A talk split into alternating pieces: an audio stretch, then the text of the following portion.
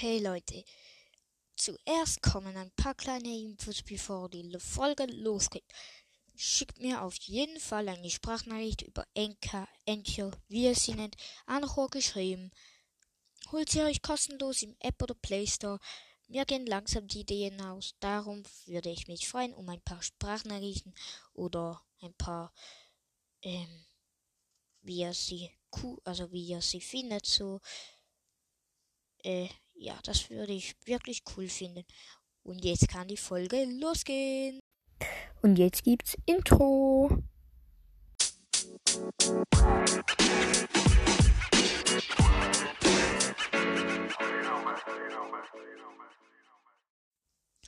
Heute werden wir oder wir herausfinden, wie man einen automatischen Brückendurchgang durch Lava baut.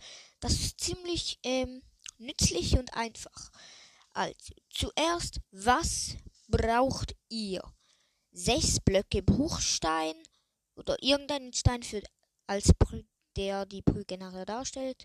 Holz kennt ihr nicht, außer wenn ihr einen Wassergraben habt, aber Lava müsst ihr etwas, das nicht brennt.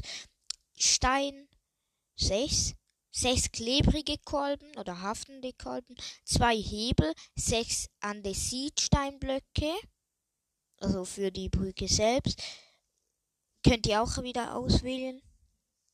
Dann sechs Redstone Fackeln, ein Dutzend Häufchen Redstone, also das sind zwölf, dann ein paar Eimer Lava, je nachdem wie lange ihr den Graben macht.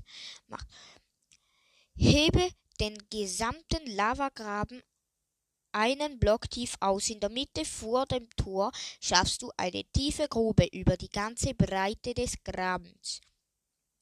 Vier Blöcke breit und zusätzlich drei Blöcke, also insgesamt vier tief. Das ist der Platz, den die Kolbenmechanismus für die Brücke einnehmen wird. Es gibt zwei für Java und Bedrock. Das ist, die habe ich herausgefunden. Ich habe sie auf der Bedrock die Edition nachgebaut und habe sie umgebaut, dass sie auch in der Bedrock funktioniert. Dann als erstes grabe vorne und hinten von unten angefangen Kanäle in die Erde, die Block um Block stufenweise nach oben führen. Sie dienen später als Boden für Redstone-Leiter. Ähm, die müssen als am einem Ende der Breite sein und ja, dann schaffe unten an der Vorder- oder Hinterkante des Grabens auf der zweiten Ebbe von unten einen Block hohen und breiten Vorsprung wie ein schmaler Weg. Dieser dient später als Re eine Redstone-Verbindung. Dann verlege ganz unten an den äußeren Rändern der Grube links und rechts zwei Reihen Bruchstein oder den Stein, der ausgewählt und montiert Redstone-Fackeln schräg, also an die Bruchsteinblöcke auf die Innenseite. Nicht, dass sie auf dem Boden stehen, sondern ähm, schräg nach oben schauen. Dann Redstone-Zeit. Verstreue auf den Bruchsteinblöcken Redstone-Staub. Verbinde beide Leitungen entlang der Vorsprung und ziehe die Staubspur vorne und hinten über die Stufen nach oben an die Oberfläche. Dann äh, müsst ihr setze auf den Redstone-Fackeln einen klebrigen Kolben. Nichts erschrecken. Da die Fackeln aktiviert sind, fangen die Kolben sofort aus. Setze auf einen auf jeden klebrigen Kolben einen Steinblock deiner Wahl. Hauptsache, er ist feuerfest. Im Bild siehst du eleganten polierten Andes. Ja, po, äh, polierten Andesit würde ich nehmen, sieht noch mega cool aus aber könnte auch sonst was.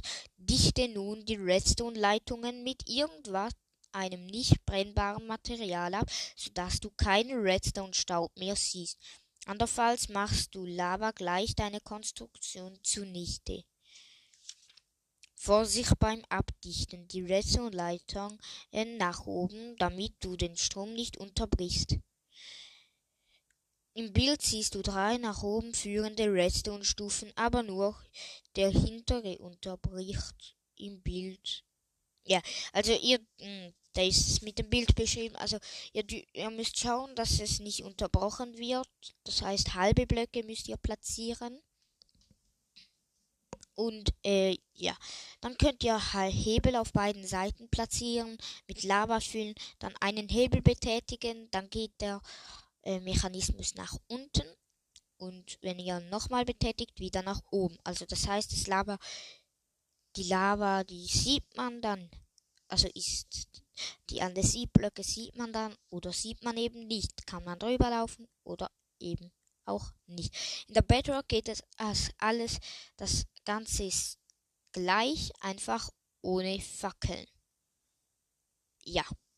Also die Fackeln nicht platzieren, sondern quer, also überall, auch unter den Kolben einfach Redstone Staub, dass es funktioniert. Oder eben baut es höher, höher, dass der Redstone ähm, direkt rangeht. Das kann man natürlich auch mit einem Command-Block. Dafür braucht man zwei Köpfe. Köpfe. Ich sag schon Köpfe. Zwei Knöpfe, vier Befehlsblöcke, ein bisschen Redstone-Staub. Und natürlich das Baumaterial. So funktioniert Befehls, äh, das wisst ihr vermutlich schon. Der Vielbefehl muss in ganzen bestimmt Schreibweise entsprechen. X1, J1 und Z1 beschreiben die linke oberste vorderste Ecke des Quadrats. X2, J2 und Z2 die rechte unterste entfernteste Ecke. Block-ID ist die offizielle Minecraft-interne Bezeichnung für einen bestimmten Materialsblock oder einen ja, ihr müsst ja die Koordinaten schauen, auf welchem Block, also welche Blöcke es sind, halt die J-Koordinaten und X-Koordinaten und Z-Koordinaten. Äh, ja, müsst ihr halt schauen, der oberste linke, oder wartet mal, doch, der oberste linke und der unterste rechte, dann müsst ihr die in den Command-Block, zum Beispiel jetzt ein Beispiel, fill mit also F-I-L, L, ich sage, wenn es groß ist, also jetzt alles klar, minus ohne, also viel Abstand minus 65, Abstand 67, Abstand minus 29, Abstand minus 69, Abstand 67, Abstand minus 31. Minecraft Doppelpunkt Dark unterstrich Org unterstrich Planks. Dann kannst du ihn Impuls setzen, indem du mit einem Knopf und Redstone kannst du das machen. Und schon hast du das. Auf beiden Seiten kannst du das machen. Und dann ist es eine Zugbrücke. Also die wird hochgezogen. Das war's mit der Folge. Morgen werde ich euch ein bisschen über Loren informieren. Ich, die Folge wird heute noch aus. Also werde ich heute noch machen. Aber erst morgen kommen. Und jetzt sage ich wieder mal Tschüss.